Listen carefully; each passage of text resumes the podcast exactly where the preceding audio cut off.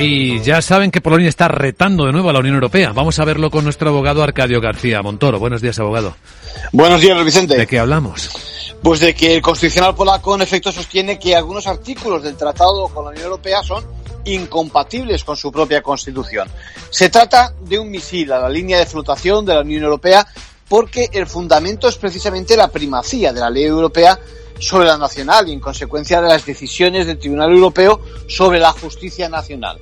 Lo que estamos viviendo es que alcanza un nivel superior un enfrentamiento por, por la denuncia del ataque a la independencia judicial polaca, que ha sufrido varios episodios graves desde que, desde que Polonia decidió reformar la selección de sus magistrados cambiando la edad de jubilación. Luego vino la respuesta del signo económico de la Unión Europea y el último episodio tuvo lugar apenas un mes atrás cuando la Comisión Europea pidió al Tribunal de Justicia de la Unión Europea que procediera a multar diariamente si no se suspendían algunas actividades del Supremo. Vamos, que no es la primera vez que el gobierno de Polonia discute el Tratado Europeo.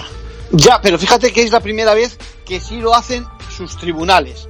Por cierto, esos tribunales que decía que bueno, se les reprocha la falta de independencia respecto del Poder Ejecutivo.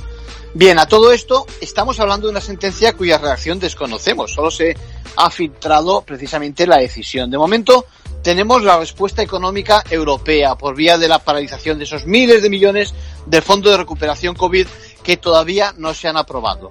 Bueno, aun siendo dura la postura europea, Luis Vicente, más es la discusión sobre el poder soberano polaco a estas alturas. En conclusión. Bueno, la Unión Europea no se puede permitir una fisura de este calado, pero por si a alguno se le ocurre comparar este caso con el Brexit, recordemos que hoy por hoy no se plantea como una salida voluntaria al estilo del Reino Unido y que ni se dispone de un procedimiento de expulsión de un país, diríamos, rebelde. Gracias, abogado.